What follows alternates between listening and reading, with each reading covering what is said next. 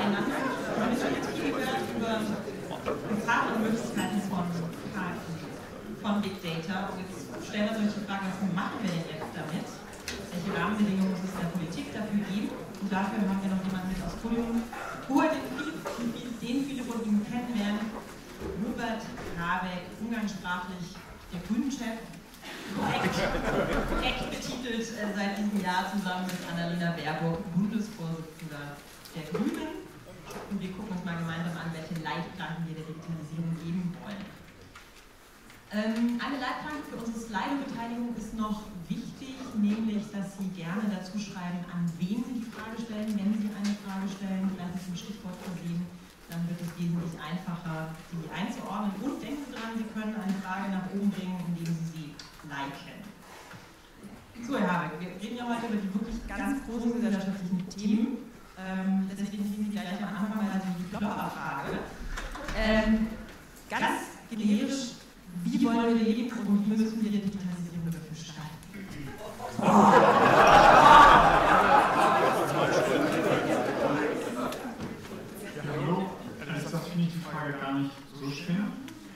weil vieles, also wie wir leben wollen, das können wir uns mal überlegen natürlich, aber wir haben ja in der analogen Welt Mechanismen entwickelt, die unser Leben jedenfalls, ich würde das die meisten sagen, tendenziell besser machen. Also es gibt auch in der analogen Welt jede Menge Probleme, viel im Wohnraum und ökologische Fragen, also ich will das nicht schönreden, aber wir haben ja Mechanismen entwickelt, wie wir ähm, in der analogen Welt einmal bestimmte Probleme beherrschen können. Und die müssen wir anpassen oder übertragen auf die digitale Welt.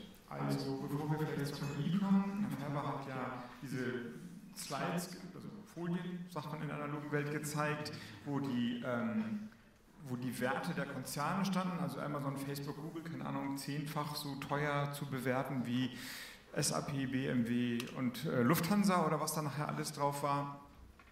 Aber wir haben die Bewertungsmaßstäbe politisch noch überhaupt nicht umgesetzt. Die sind weder in der Messung des Bruttosozialproduktes drin, also wenn wir fragen, was ist der volkswirtschaftliche Wert dieser Unternehmen, sagen, pff, Daten, weiß ich nicht, was kostet ein Klick eigentlich?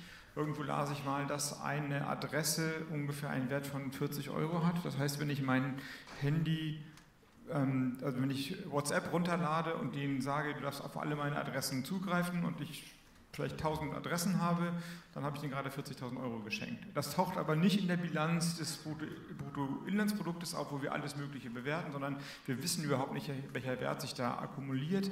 Wir haben keine Möglichkeiten bisher richtig gefunden, diese Firmen an der Finanzierung des Sozialstaats zu beteiligen, also an der Besteuerung. Wir haben ähm, keine angemessenen Formen des Kartellrechts gefunden. Die dürfen offensichtlich Daten vergrößern und ihre Marktmacht und damit sozusagen ihre Rohstoffbasis vergrößern, wie sie wollen. Das sind, das sind ähm, komplizierte Fragen, ehrlicherweise, aber nicht unlösbare Fragen. Das, wir haben das, keine Ahnung, als die Ölwirtschaft vor 130, 40 Jahren entstanden ist, gab es ein Riesenkonglomerat, im Grunde das Rockefeller-Imperium, Standard Oil, und irgendwann wurde es zerschlagen, weil man gesagt hat, das ist einfach zu mächtig. Wir haben also, wir, wir wissen, wie es gehen könnte, aber wir haben sie alle gewähren lassen und kommen aus einer politischen Zeit heraus, wo wir äh, letztlich wir, ne, also allgemein gesprochen, die Politik sich im Regelfall darauf konzentriert, sich nicht politisch zu benehmen. Also Politik ist dann am stärksten, wenn sie sich nicht kümmert. Das ist natürlich fatal und die Konsequenz sehen wir jetzt hier. Ich glaube, der, ähm, der komplizierte Punkt ist, Sie haben eben vorhin gesagt, Herr Färber, das ist, Daten sind das neue Öl, Gold, äh, was auch immer. Das stimmt einerseits und andererseits stimmt es ja auch so richtig nicht, weil Öl und Gold sich irgendwann aufzehren. Jedenfalls der Tendenz nach ist die, sind die Ölvorräte und Kohle und Erdgas und so weiter der Erde endlich.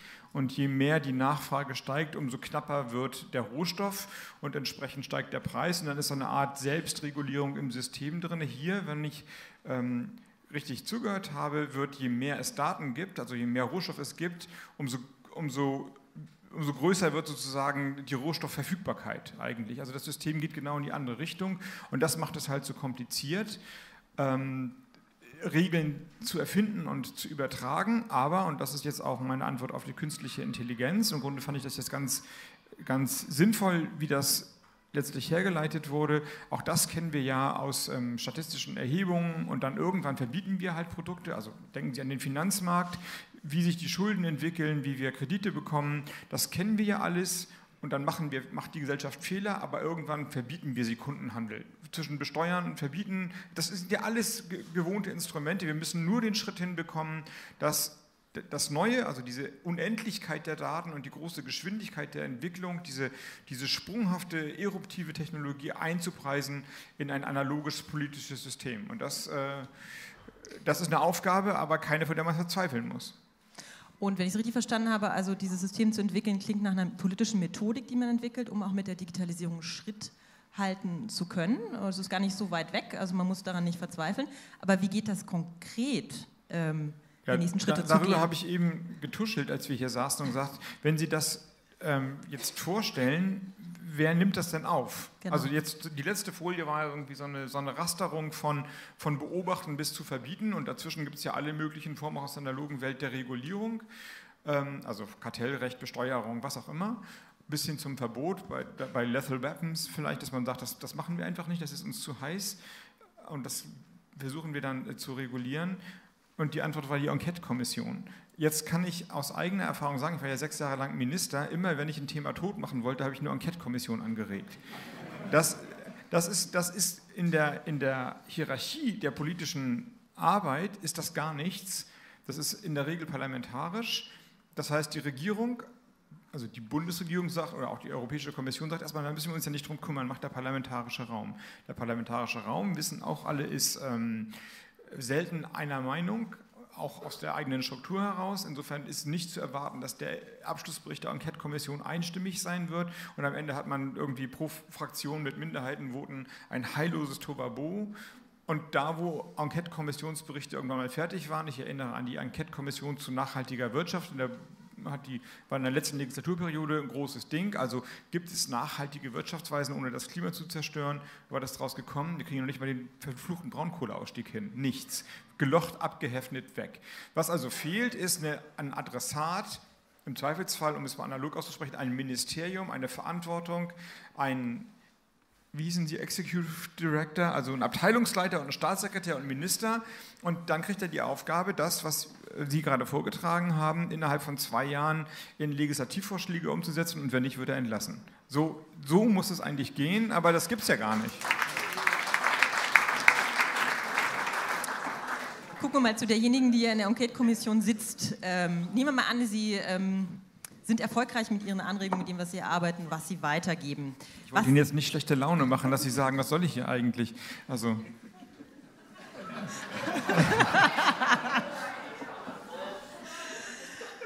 Also nehmen wir mal an, die Laune bleibt gut und äh, Frau Zweig und die Kolleginnen und Kollegen der Enquete-Kommission finden Gehör. Was denken Sie, sind die Leitplanken, die Politik auf Bundesebene setzen sollte? Ja, ich meine, jetzt hat so ein Professor halt immer sein, sein Fachgebiet und mein Fachgebiet ist einfach die algorithmische Entscheidung von über Menschen. Und da sollten unsere Leitplanken sein, dass wirklich der Mensch im Mittelpunkt steht.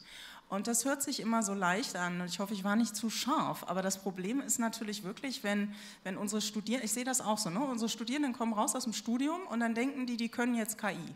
Ja? Und diese Tools sind überall verfügbar und es ist so leicht, Daten und Methoden aufeinander zu schmeißen und der Teufel liegt da, äh, das, der Teufel liegt da im Detail. Nee, da, ich, hab, ich bin so ein Sprichworteverdreher, vergessen Sie es einfach, Sie wissen, was ich will. Der Teufel ist ein Eichhörnchen, sagt man in Schwaben. So. Ähm, und ich fand das Seifenspendebeispiel ganz schön. Denn das Seifenspendebeispiel ist bei uns in der Community natürlich ein ganz anderes. Ähm, da gibt es auch Sensoren, die versuchen zu erkennen, ist da gerade eine Hand drunter oder nicht. Und da gibt es ein Video, das ist viral gegangen. Da versucht ein Mensch mit einer dunkelhäutigen Hand von diesem scheiß Seifenspender Seife zu bekommen. Und er bekommt sie einfach nicht. Und dann kommt äh, ein Mensch mit einer weißen Hand und zack, der Seifenspender gibt die Seife raus. Und dann versucht es die braune Hand wieder. Und äh, dann nimmt sich der, der Mensch mit der braunen Hand ein weißes Papiertuch und bekommt Seife. So, und das ist für mich das Beispiel. Ähm, das passiert nämlich ganz, ganz schnell und auch nicht bösartig, weil eben so viele Daten da draußen sind, weil man so schnell davon überzeugt ist, dass etwas gut funktioniert. Und was wir hier gesehen haben in meinem Vortrag ist, die Regierung hat ein Rückfälligkeitsvorhersagesystem gekauft, weil die Firma, die das verkauft, gesagt hat, in 70 Prozent aller Entscheidungen sind richtig. So, jetzt finde ich erstens 70 Prozent überhaupt nicht besonders toll, ja, wenn es um so ein sensibles Thema geht. Und zweitens war es das falsche Qualitätsmaß. Das, ist, das wird jetzt zehn Minuten dauern, das zu erklären. Aber die, das, das, was uns interessiert sind, wie viele Personen von denen, die in der Hochrisikokategorie sind, sind nachher wirklich rückfällig geworden. Und das sind einmal 50 Prozent und einmal 20 Prozent. Und tut mir leid, da ist jegliche Diskussion darüber, ob das jetzt gut genug ist oder nicht, einfach vorbei. Und deswegen, weil das so schwierig ist, weil soziale Konzepte so wahnsinnig schwer zu operationalisieren sind, ja, was heißt denn das jetzt genau, ob jemand eine kriminelle Haltung hat? Das haben die Jungs von Kompass versucht zu digitalisieren, ja, eine Zahl daran zu heften. Das ist exorbitant schwierig, das ist eben nicht einfach. Und da gibt es so viele Perspektiven und so viele Sichtweisen, wie das zu bewerten ist, dass ich davon einfach nur abraten kann. Jetzt bin ich aber trotzdem Informatiker und Data Scientist und mache das auch wahnsinnig gerne. Ähm, das heißt ja nicht, dass wir nicht datenzentrierte Entscheidungen treffen sollten, dass wir uns nicht von Daten inspirieren lassen sollten, dass wir nicht nach Mustern suchen sollten. Aber die Maschine, die mir eine einzige Zahl rausgibt oder eine Person in eine einzige Kategorie steckt, da gibt es einfach so sensible Bereiche, wo wir das ganz, ganz stark begleiten sollten. Das heißt, zum Vorsortieren zum Beispiel in bestimmten Bitte erstmal einen Applaus. Das heißt, zum Vorsortieren ähm, mit, einer, mit einer bewussten Nutzung in bestimmten Feldern ja sehr gerne, aber der Mensch bleibt im Mittelpunkt und trifft auch weiterhin die Entscheidung, vielleicht mit Hilfe. Ja, und es kann auch sogar sein, dass die Maschine erstmal besser ist. Es ist aber häufig auch so, dass wir unseren menschlichen Experten gar nicht das Feedback geben, das unsere Maschinen kriegen. Die meisten Hausärzte, die uns weiterschicken zu Spezialisten, bekommen nie ein Feedback darüber, ob das jetzt richtig war, falsch war. Das ist zum Beispiel auch nicht ganz fair. Und wenn die Maschine das wirklich besser machen würde, ich kenne ganz, ganz wenig Studien, wo das der Fall ist, diese Michael Kosinski-Studie ist auch schwierig, ähm, dann wäre es doch interessant, und das ist ja auch wissenschaftstheoretisch der richtige Ansatz, das sind bisher nur Korrelationen. Dann reinzugehen und zu sagen, was sind jetzt die kausalen Regeln dahinter? Und sobald es wieder kausale Regeln gibt, können wir auch menschliche Experten damit ausbilden. Und ich finde, da sollten wir diesen Schritt nicht überspringen. Die Maschine kann nur Korrelationen. Warum erlauben wir der, diese direkt anzuwenden, wenn es um Menschen geht, ähm, was wir einem Wissenschaftler nie erlauben würden?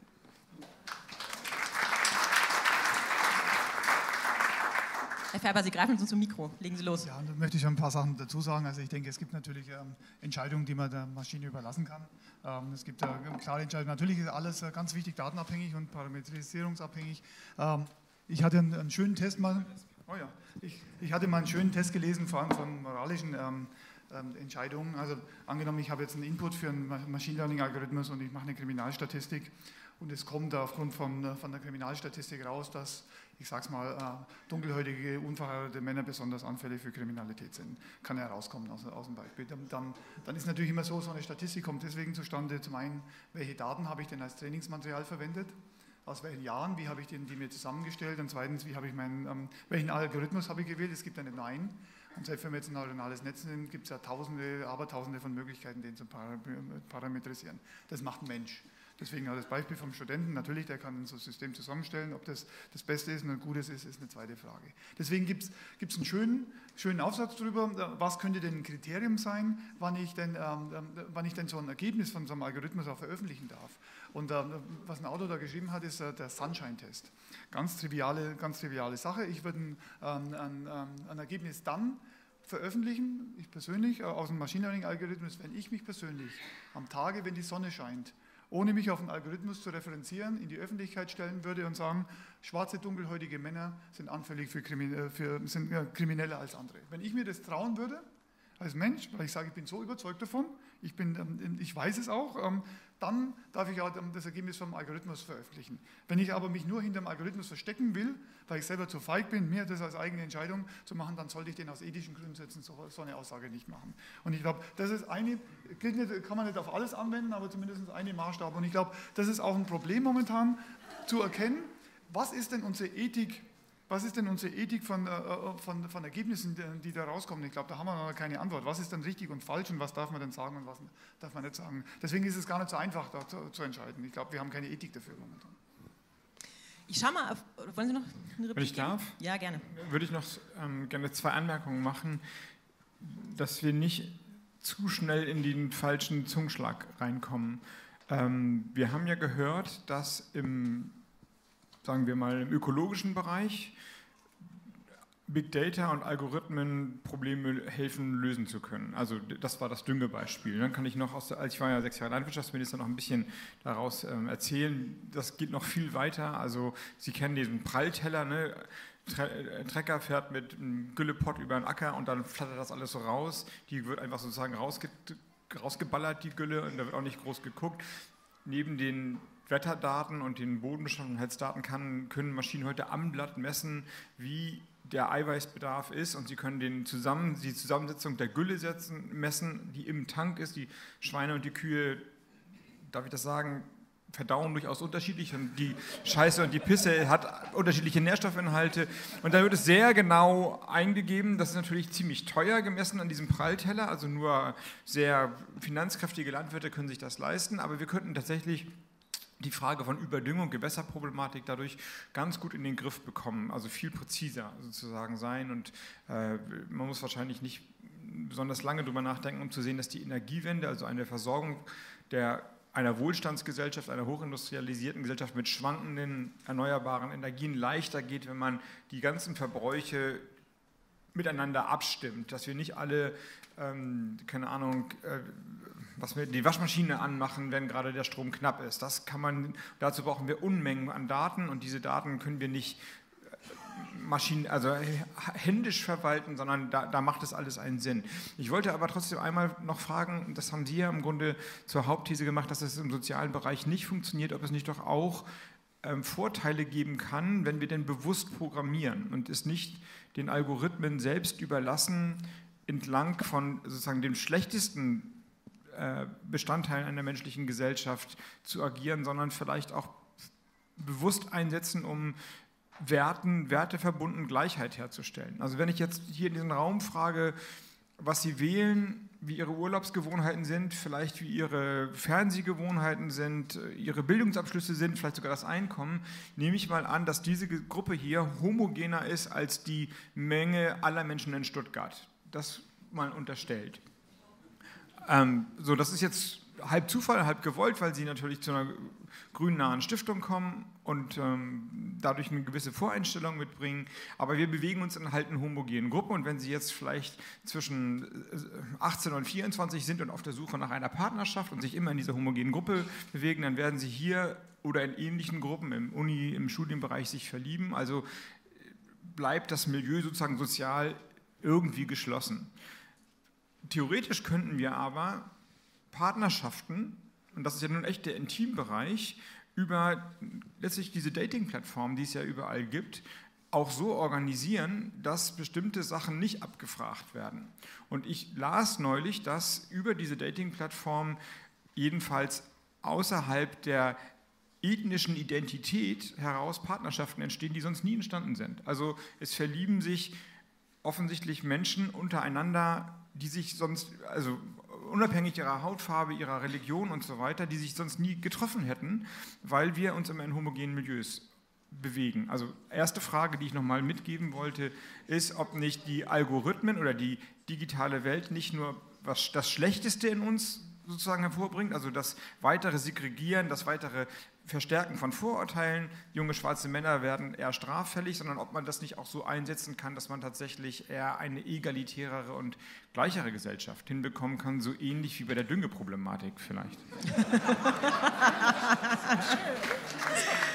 Der, Bogen war jetzt also wirklich sehr gelungen, möchte ich sagen. Äh, ähm, ich glaube, hier handelt es sich genau um, um eine solche ähm, Vermischung. Denn ja, Algorithmen können das tun, aber müssen es lernende Algorithmen sein. Das beim Lernen ist immer Plan B und nicht Plan A. Lernen heißt, ich habe das Problem nicht so weit verstanden, dass ich das klassisch machen kann, dass ich das mit anderen Systemen in den Griff kriege. Und zum Beispiel die Rückfälligkeitsvorhersagen, äh, die wir in den USA sehen, die hätte ich sehr, sehr begrüßt, um dann rauszukriegen, was sind die sozialen Dimensionen, die es leichter machen, dass man rückfällig wird. Wunderbares Tool. Ja, aber dann würde man eben auch nicht dabei stehen bleiben, dass man sagt, du bist in der Hochrisikogruppe, sondern, ha, komisch, in der Hochrisikogruppe sind aber ganz, ganz viele, die eben in, weiß ich nicht, gescheiterten Ehen ohne Hauptschulabschluss oder sonst was aufgewachsen sind und dann geht man da rein und verändert das. Also natürlich ist der Zweck einer Sache die Frage, aber dann wird eben auch nicht über Individuen entschieden, sondern wir suchen nach Mustern, die ein bestimmtes Verhalten erzeugen, um das Muster zu verändern. Und das ist eine ganz andere Nummer. Also klar können wir es dafür verwenden, sollten wir auch. Ich gucke mal auf die Fragen, die Sie gestellt haben. Und ähm, die Fragen, die gerade ganz oben sind, ähm, die richten sich an Sie, Herr Habeck. Ich nenne mal beide, also Stichwort ähm, Veränderung der Politik. Wie verändert sich der politische Diskurs durch die digitalen Möglichkeiten? Ich gebe Ihnen eine zweite Klopperfrage gleich mit, weil das ist ja alles kein Problem für Sie. Ähm, wie übernimmt der Staat die Verantwortung für die Digitalisierung in der Gesellschaft? Also wie verändert sich der politische Diskurs und wie übernimmt der Staat die Verantwortung für die Digitalisierung? Ja, also es gibt natürlich ähm, staatliche Institutionen, die meisten Länder arbeiten jetzt dabei, die, ähm, wie heißt das, äh, Online-Zugangsgesetz. Es gibt ein Online-Zugangsgesetz, das sagt, bis 2022 sollen alle öffentlichen Verwaltungsakte digital zugänglich sein. Das sind, ich habe das bis vor einem Jahr, bis vor, bis vor einer Woche, bis vor einem Monat, Entschuldigung, ähm, ja selber betrieben. Ich glaube, es sind 675 oder sowas oder 645 öffentliche Verwaltungsakte, also von der Steuererklärung bis zur Hundesteuer, bis äh, vom Verlängerung des ähm, Nummernschilds oder Kfz-Scheins bis zu Kindergeldanträgen. Also alles, was Sie sozusagen auf Papier kennen, das soll alles ähm, online online-mäßig da sein, was nicht eine einfache Aufgabe im Föderalismus ist. Und wenn dann jedes, jede, die, die, die Hundesteuer wird ja kommunal erhoben, also und dann gibt es äh, Gemeinden, die haben Hundesteuern nach der Größe des Hundes und nach dem Gewicht des Hundes und das sind schon mal völlig, völlig unterschiedliche Systeme.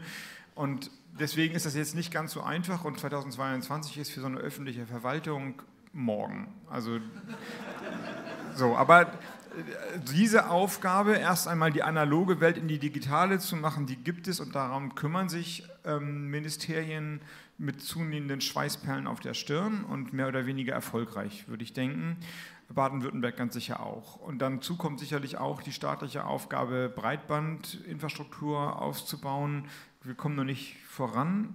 Ich frage mich, wer da der verantwortliche Minister ist. Ist das Verkehrsministerium? Aber egal, das ist nur ein kleiner Hinweis, äh, wollen ja keinen Wahlkampf machen hier.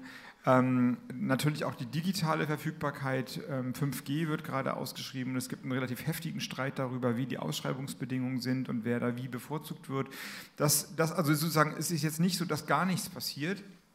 Aber die zentrale gesellschaftliche Kategorie wird meiner Ansicht nach überhaupt nicht, also digitale Ethik oder digitale Rechtsnormen, die wird überhaupt nicht wirklich behandelt, in, in, in das habe ich ja vorhin zu sagen, in, in einer in einer Verantwortungs, darüber reden Professoren und Experten, aber das und vielleicht im Justizministerium gibt es mit dem Netzwerkdurchsuchungsgesetz erste Ansätze, aber dass sozusagen konsequent gemacht wird, das kann ich nicht erkennen. Das liegt im Kern auch daran, dass wir dass Digitalisierung so wichtig ist, dass wir fünf Digitalisierungsministerien in Deutschland haben.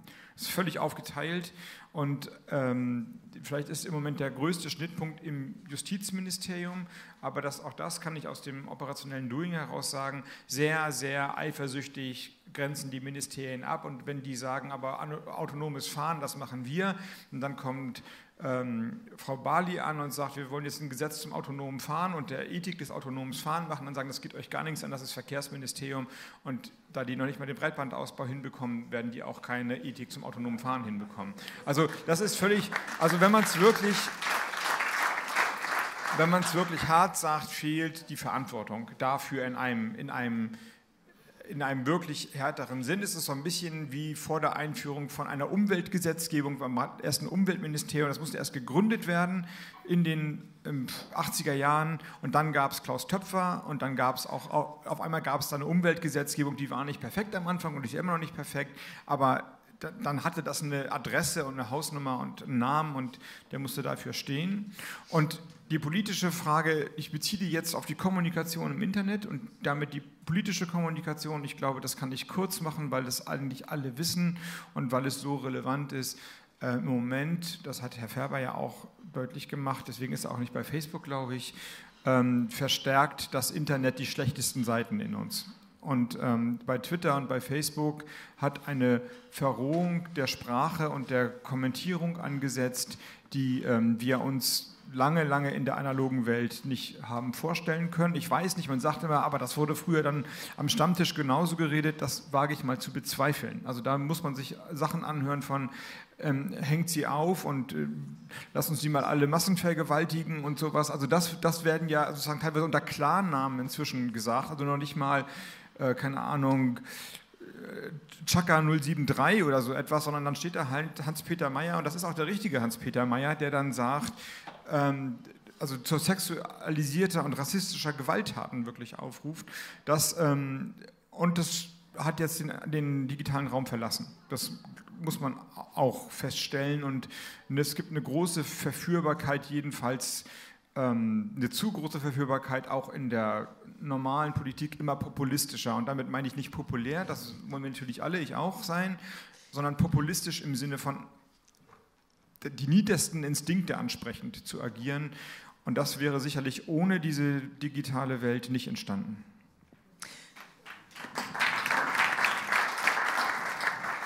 Eine Publikumsfrage bezieht sich auf ähm, äh, die gute Seite der Digitalisierung, nämlich an Herrn Färber richtet sich eine Frage zum Thema äh, politische Rahmenbedingungen der Digitalisierung. Von welchem Land lohnt es sich denn, Aspekte abzuschauen? Und Estland kommt ja schon als Antwort. Und wie inhomogen sind diese?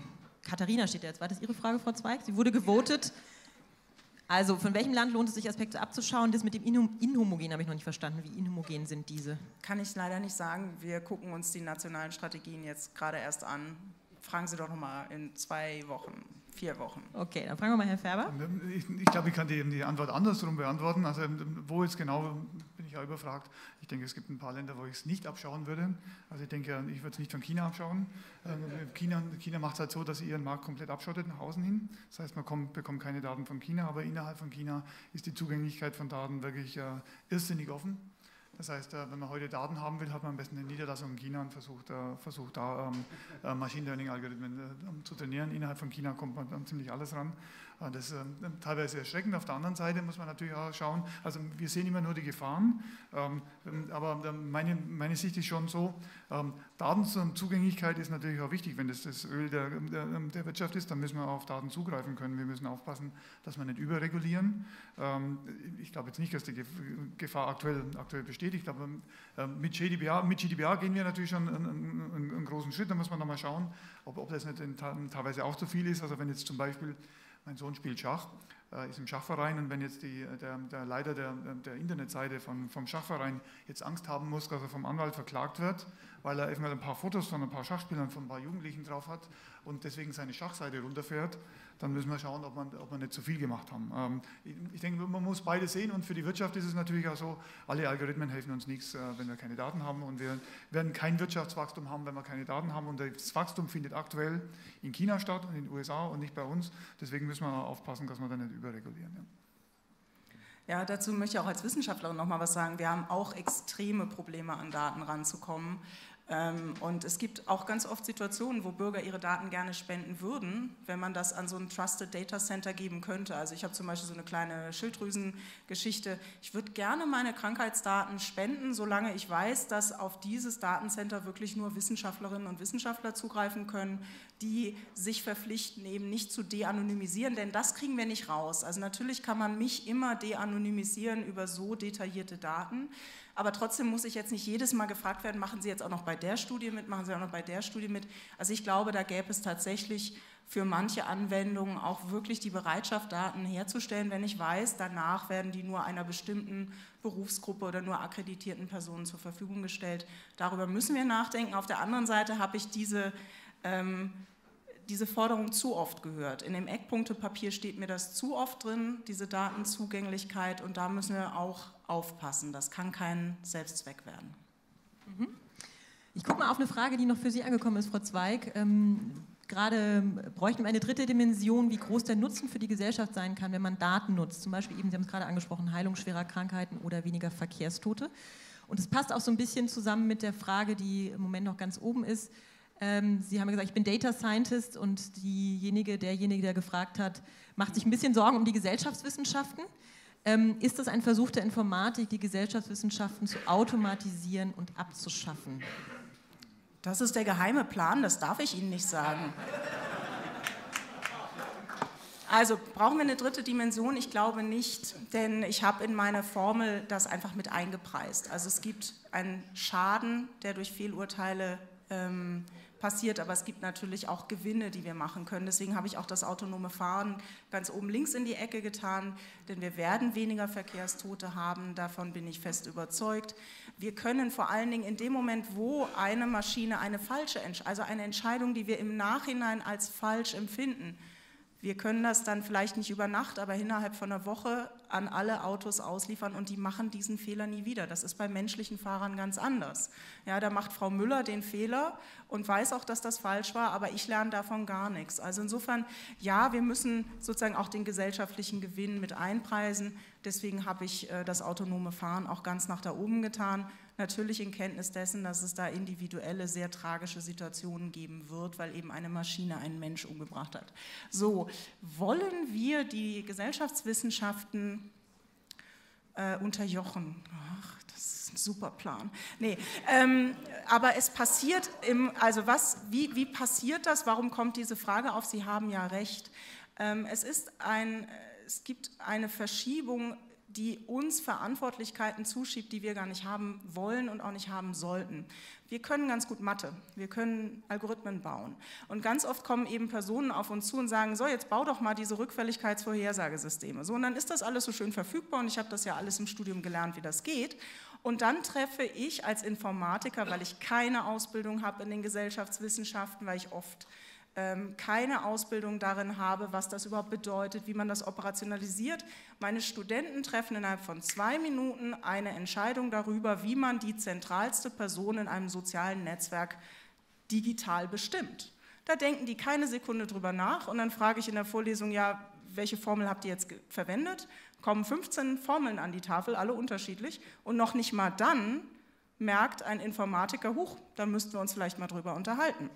Ähm, warum nicht? Das ist in Ordnung so. Wir sind als Informatiker für eine andere Geschichte ausgebildet. Wir sind richtig gut darin, Algorithmen zu bauen, die sehr schnell sind, sehr stabil sind und genau das tun, was sie wollen.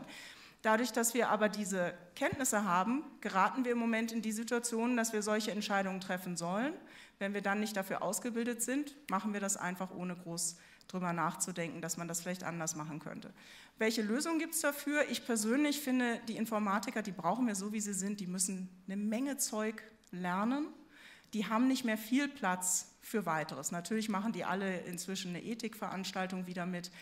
Deswegen haben wir diesen Studiengang Sozioinformatik entwickelt. Das sind eben genau die Personen, die Gesellschaft voranbringen wollen, die Gesellschaft voran, äh, die sie auch digitalisieren wollen und auch keine Angst haben vor Technik, aber eben all dieses Mitdenken, das Mitkriegen und dann auf die Gesellschaftswissenschaften zugehen. Also mein Traum wäre, jetzt kommt doch bitte, ihr Geisteswissenschaftler, ihr Gesellschaftswissenschaftler und helft uns, das ganze Wissen, das ihr in den letzten Jahrhunderten angesammelt habt, ordentlich in die Technik zu bringen oder eben auch gemeinsam mit uns herauszufinden, wo es die Technik nicht kann und es an den Stellen auch zu verbieten. Ja, wenn ich darf, nehme ich den Gedanken, den ersten Gedanken, den Herr Färber gesagt hat, dass es, ähm, das Privatheit eine Erfindung der Moderne ist, da nochmal auf. Das ist ja eine, also ich glaube, das stimmt, weil ähm, die moderne Gesellschaft, also beginnend nach dem Mittelalter, langsam wachsend bis hin zur Aufklärung, eigentlich alle Deutungen, die wir heute haben, die unser Leben bestimmt neu erfunden oder neu geeicht hat. Also auch Liebe ist eine Erfindung der Moderne davor wurden, äh, wurde im, im, gleichen Dorf, in der gleichen, im gleichen Stand verheiratet und zwar eher nach ökonomischen Kriterien. Also bei Fürstenhäusern erinnert man sich noch dran. Also, und damit war auch eine Legitimation gegeben. Ehen wurden geschlossen um irgendwas, keine Ahnung, Familienstammbäume zu stabilisieren. Und als auf einmal der Feudalismus und aber eben auch die Ständegesellschaft ins Wanken kamen, brauchte man eine neue Kategorie, warum das Sinn machen kann, dass Partnerschaften geschlossen werden, wenn es offensichtlich nicht die Stabilisierung des Familienstammbaums war. Also hat man die Liebe erfunden. Das kann man ganz gut nachzeichnen, genau in dieser Zeit. Und diese Liebe wiederum hat Privatheit erforderlich gemacht, also auch als Konzept, und zwar nicht nur Privatheit, dass man mal die Tür zumacht und man sich miteinander vergnügen kann und keiner guckt zu, sondern auch Privatheit der Person. Also wir wissen ja, wenn wir uns innerhalb von Bruchteilen einer Sekunde auf einer Party verlieben ineinander, überhaupt nicht, wer das ist, in den wir uns da verlieben. Und das muss man dann ein bisschen rausfinden. Aber das Konzept, wir lieben den Menschen mit all seinen Fehlern und mit den Fältchen im Gesicht und mit Haut und Haaren, das ist, das ist ja eine Erfindung. Das ist ja so, und jetzt wird es tatsächlich durchlöchert. Ich bin gleich wieder bei den Algorithmen. ähm, Wie kriegen Sie und, den Bogen jetzt hin, so und, ich, und, und ich glaube, es ist jetzt nicht nur, geht nicht nur um Liebe, sondern auch die politische Theorie der letzten 100 Jahre ist hat sich auf, ist, das ist doch sozusagen die Idee des Marxismus gewesen, die große Erkenntnis, dass technische Entwicklungen gesellschaftliche Denkmuster prägen. Und deswegen glaube ich, dass erst recht, genau wie Frau Zweig es gesagt hat, jetzt erst die Stunde der Geisteswissenschaften richtig schlägt. Also jetzt muss doch sozusagen die Frage von, wie viel Intransparenz wollen wir uns einfach garantieren von der Krankenversicherung, wollen wir wirklich jedes Gebrechen wissen wissen, dass wir uns dann wahrscheinlich sehr unsolidarisch verhalten werden und wir sagen, oh, der raucht, der fährt äh, Snowboard, der soll mal einen höheren Beitrag bezahlen. Der lebt in dem und dem Stadtteil, da ist die Erdstrahlung so und so hoch, der soll auch einen höheren Beitrag bezahlen.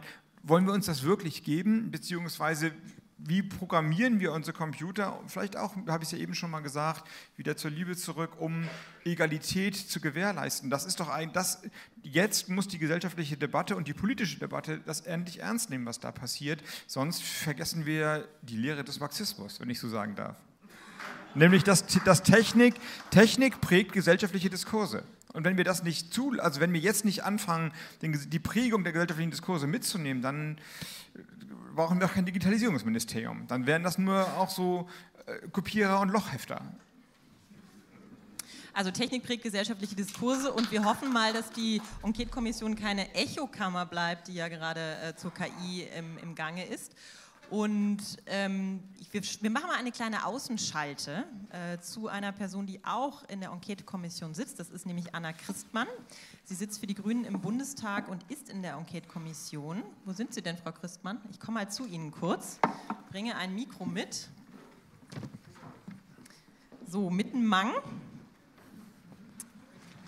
Hallo. Hallo. Eine spannende Sache ist ja zu gucken, äh, bleibt es jetzt wirklich eine, eine Enquete-Kommission, die sozusagen äh, kein Echo hat oder wird es mehr bewirken? Ähm, und Sie setzen sich dafür ein, dass die Sitzungen öffentlich sind, was leider abgelehnt wurde von den anderen Parteien. Aber Sie setzen sich trotzdem dafür ein, dass mehr Transparenz da ist und dass über Dialogforen, über Bürgerbeteiligung wir mehr wissen, was da eigentlich geschieht. Wie soll das genau funktionieren? Ja, also erstmal habe ich ja von Robert jetzt gehört, dass wir die nächsten zwei Jahre Urlaub machen können. Das finde ich natürlich super. Ich, hätte ich gewusst, dass du da drin bist, hätte ich das nicht gesagt. Frau, Frau Zweig dachte ich, die kann ich ärgern, aber es wird sorry dafür. auch übrigens, ne?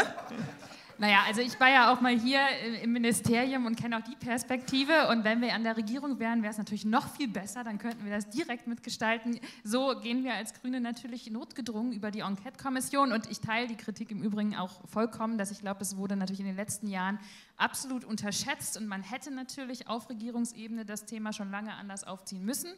Jetzt haben wir die Enquete-Kommission, damit äh, arbeiten wir natürlich auch als Grüne und wir glauben schon, dass es ein wichtiges Thema ist, weil es eben zentral ist dafür, wie sich die Gesellschaft entwickelt.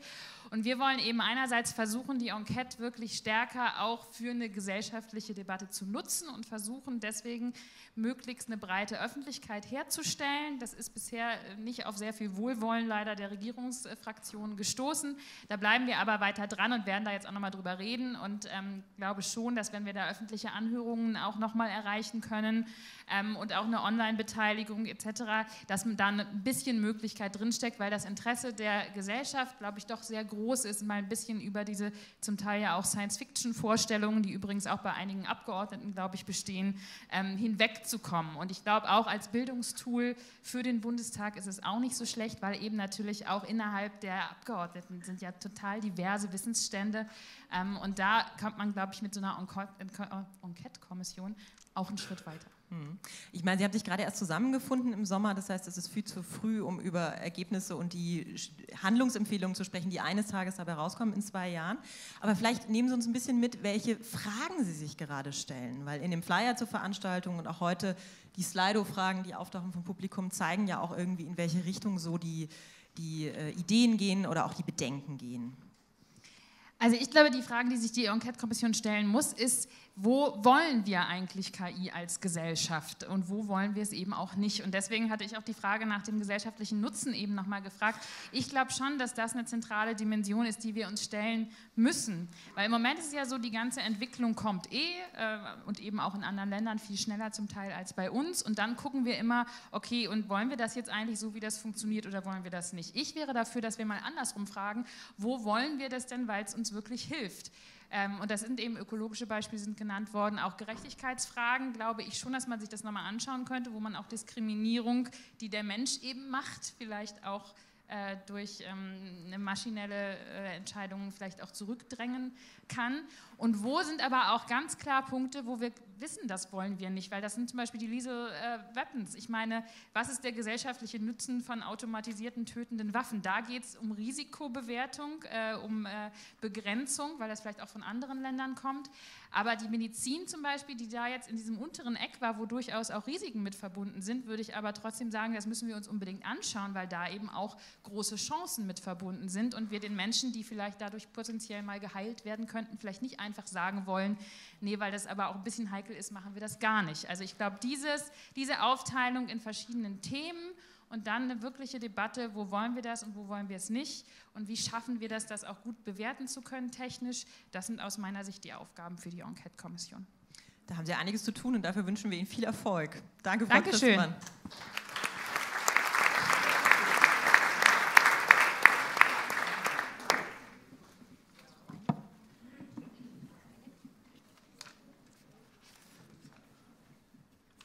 Okay, dann lass uns mal gucken, welche Fragen Sie noch haben aus dem Publikum.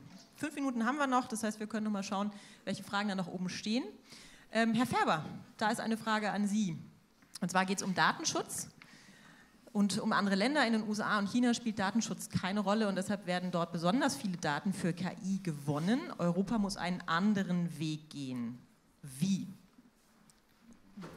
Ja, zum einen ist die Beobachtung richtig. Ja, in China, hatte ich gerade schon erwähnt, ist es, ähm, ist es deutlich anders. Ich denke, wir, brauchen natürlich eine Begrenzung, wer darf auf welche Daten zugreifen und welche Daten müssen wie anonymisiert werden.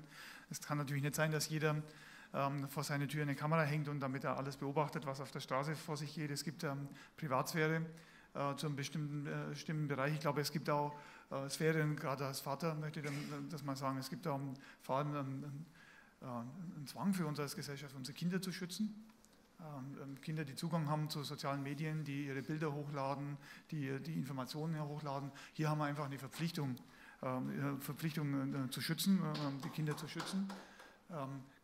Ganz, ganz wichtig, äh, ich glaube, das ist natürlich eine Erziehungsfrage. Ansonsten brauchen wir wirklich Regularien, wer darf auf welche Daten zugreifen und wir brauchen einfach ein Kartellrecht auch für Daten glaube, das müssen wir, ähm, ähm, ähm, und äh, wer darf auf welche Daten zugreifen. Ich glaube, da braucht man tatsächlich Regularien. Wie gesagt, man muss natürlich die Balance finden zu, wie, wie schade ich der Wirtschaft und, und, und, und was, was, erlaube ich. Aber ich glaube, wir brauchen Regularien. Das ist kein wilder Westen und ein rechtsfreier Raum, wo ich, wo ich alles tun darf. Und über welche Regularien würden Sie sich als Unternehmen ärgern, wenn Sie als SAP bestimmte Sachen vorgeschrieben bekommen, zum Beispiel von der Politik? Also ich denke jetzt, was mit, mit GDPR ist, ist, ist, momentan schon ein bisschen über das Ziel hinausgeschossen. Man muss da aufpassen, wie gesagt, welche Daten kann man denn mit Erlaubnis der Leute relativ, relativ einfach zugreifen, wo, wo erlaube ich es, auf Daten zuzugreifen, in der allgemeinen Form ähm, das, das, zu erlauben, nicht mit sieben Unterschriften, wo ich von jedem zunächst mal einen riesen Prozess habe, ähm, ähm, wie ich auf Daten zugreifen darf. Ich mache Ihnen ein Beispiel. Wir haben einen Studenten gehabt bei uns im, in, in der Firma, der Bilder, gerade die Bildererkennung von, äh, von, von Bildern, die bei uns im, im, im Intranet, äh, bei SAP im Intranet waren. Jeder hat ein Bild, daran haben wir versucht, einfach irgendwie Charakteristiken zu lernen. Das ist nicht erlaubt, obwohl schon jeder zugestimmt hat, Mitarbeiter, dass er im Intranet sein Bild äh, veröffentlicht. Selbst wenn man die Daten nicht rausgibt, ist es nicht erlaubt und der HR ist dann zu uns gekommen und gesagt, sofort alles löschen ist ein Kündigungsgrund der, GDPR persönliche Daten. Ich denke, da gibt es eine, eine Balance, wenn man, das Zustimmung muss einfacher werden, es muss ähm, wir müssen es schaffen, Anonymisierung, äh, mehr Forschung in Anonymisierung zu stecken, dass es klarer ist, dass es nicht mehr de-anonymisieren kann, gibt es gibt, äh, Methoden. Ich glaube, in die Richtung, äh, die Richtung muss man gehen. Also ein Beispiel da nochmal vom Gesundheits. Ähm, ich wäre auch bereit, meine Gesundheitsdaten rauszugeben, ich hätte gar kein Problem für Forschungszwecke. Würde ich es meinen Kindern empfehlen? Nein. Einfach, die haben ihr Leben oder ihren Berufsweg noch vor, vor sich. Da wäre schon meine Befürchtung, dass es irgendwann eine Rolle spielt. Bei mir spielt es jetzt keine Rolle mehr. Meine, äh, meine Berufswahl habe ich schon getroffen. Ähm, da wäre ich jetzt relativ unkritisch, das auszugeben. Ich glaube, es gibt da unterschiedliche Lebenslagen und ich glaube, wir müssen es zumindest vereinfacht halten, dass wir die Daten zur Verfügung stellen können, aber wir brauchen klare Regeln und das ist Zugriffsrecht und dann auch große Datenkragen. Das bin ich sehr zwiespältig. Lass uns zum Abschluss noch mal drauf gucken. Wir hatten ja die Frage, wie wollen wir leben? Also diese Metafrage, die über unsere Diskussion so ein bisschen schwebt. Ähm, auf was freuen Sie sich denn, wo Sie sagen, da sehe ich eine Entwicklung kommen, die uns wirklich dienen kann? Weil wir ja gesagt hatten, es ist keine Jammerveranstaltung, sondern wir gucken auf Chancen und Möglichkeiten. Auch in Ihrem persönlichen Leben, worauf freuen Sie sich, was da noch Gutes auf uns zukommt? Also als Data Scientist freue ich mich tatsächlich auf all die Möglichkeiten. Ich hoffe, dass wir endlich diesen Datenschatz in einer guten und gesunden Weise nutzen. Ich glaube, dass in der Medizin wirklich viele, viele Möglichkeiten liegen. Ich freue mich aufs autonome Fahren. Meine persönliche Wette ist, dass meine Tochter mit neun jetzt noch den Führerschein machen wird und mein Sohn mit drei ihn nicht mehr machen wird. Ähm, das hoffe ich. Aber ich hoffe eben, dass dieser Automatismus weggeht. Die Maschine darf aus Daten irgendetwas lernen und das wird direkt danach angewendet, sobald es um Menschen geht. Und ansonsten glaube ich, dass tatsächlich der Markt ähm, da vieles bereinigen wird, wenn es nur um Objekte geht. Also sind ganz, ganz viele Chancen da und jetzt müssen wir das einfach nur ordentlich eintüten und ich bin da auch optimistisch, dass wir das in den Griff kriegen. Ja, ich freue mich auch auf das autonome Fahren. Dann kann ich nämlich abends ein Bier trinken und mich trotzdem ins Auto setzen. Das macht das Leben leichter, glaube ich. Ähm, und ich glaube auch, dass Ihre Tochter, Ihr Sohn lieber twittern oder Facebook oder sich sozusagen kommunizieren fortbewegen werden, als äh, mit beiden hinten sechs Stunden am Steuer fahren. Das ist, glaube ich, einfach unattraktiv sehr schnell.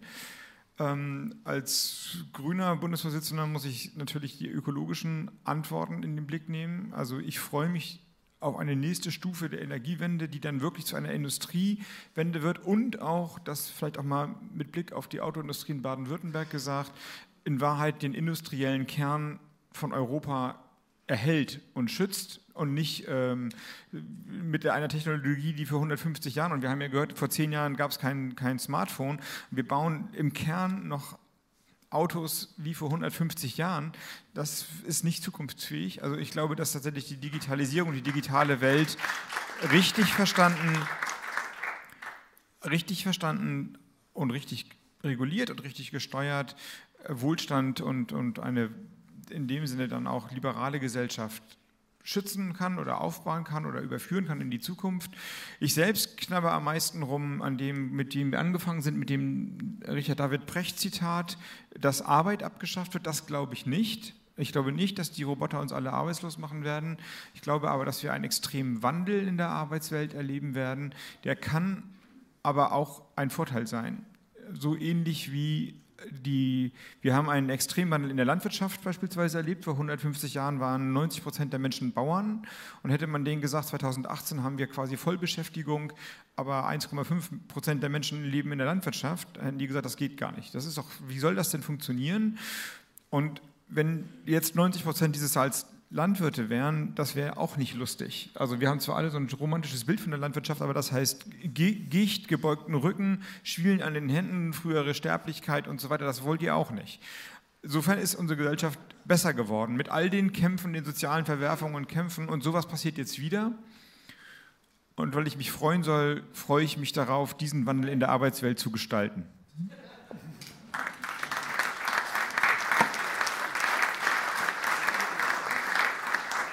Vielleicht ein Punkt zur Arbeitswelt. Ähm, ich denke, das Problem, das wir aktuell haben, ist nicht das Problem der Arbeitslosigkeit, sondern das Problem ähm, Fachkräfte zu bekommen. Wir haben ein ganz anderes Problem, ähm, speziell in der IT-Industrie gibt es einen großen Rand nach Fachkräfte und, und, mein größtes Problem bei Einstellungen ist tatsächlich, wo finde ich denn gute Leute? In Deutschland finde ich sie nicht mehr und wo geht man denn hin, um noch gute Leute zu finden? Das ist das ganz große Problem. Ich glaube, in dem Bereich, gerade mit Data Science, wird es, äh, wird es so bleiben. Also das heißt, wir haben aktuell ein deutlich anderes Problem. Auch von der, von der Attitüde der Leute, die dann ähm, in IT gehen, das ist schon Wahnsinn.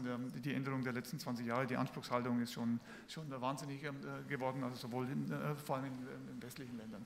Ist auch, ein, ist auch ein Problem. Also das Problem ist nicht nur wirklich, dass nicht genügend Arbeit da ist. Aber was ich mich freue ist, ich mache super gern Haus, super ungern Hausarbeit zu Hause. Ich gehe super ungern zum Einkaufen und ich kommuniziere super gern. Ich glaube, dass es ähm, also so einen Staubsaugerroboter habe ich, hab ich schon. Ich glaube, es wird demnächst auch die Roboter geben, die dann irgendwie alles putzen und waschen und so weiter. Und ich muss es nicht mehr selber tun. Ich muss auch nicht mehr zum Einkaufen gehen, weil das wird, äh, wird geliefert werden in, in, irgendeiner Form, hoffentlich öko ökologisch. Ähm, und äh, ich glaube, dass, dass, mein Leben einfach deutlich besser wird, dadurch, dass ich einfach Sachen, die ich nicht mehr machen will, auch nicht mehr machen muss. Und der zweite Punkt, glaube ich, dass die Kommunikation deutlich besser wird. Also ich habe zum Beispiel meine Eltern wohnen 200 Kilometer weg. Äh, ich muss dann auch noch zwei, zwei Stunden zu ihnen fahren.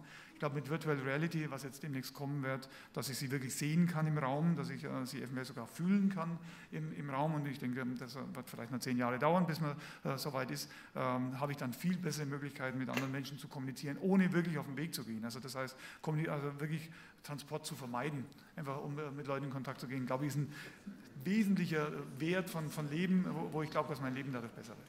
Also ein freudvolleres Leben mit mehr Kommunikation und mit weniger unliebsamen Aufgaben. Ja.